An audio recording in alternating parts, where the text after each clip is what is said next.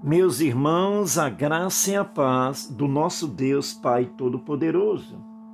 Romanos capítulo 3, versículo 19 diz: Ora, sabemos que tudo que a lei diz, aos que vivem na lei o diz para que se cale toda a boca e todo o mundo seja culpável perante Deus. Que bom que a lei existe, né, meus irmãos? Pois ela nos mostra literalmente quem somos. E Deus, na sua infinita misericórdia, deu seu Filho unigênito para nos livrar da sentença real e concreta da lei.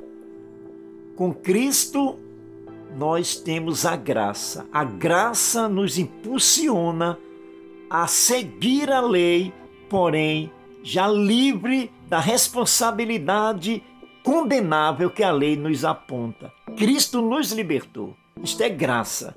Me libertou não porque eu seja merecedor, não.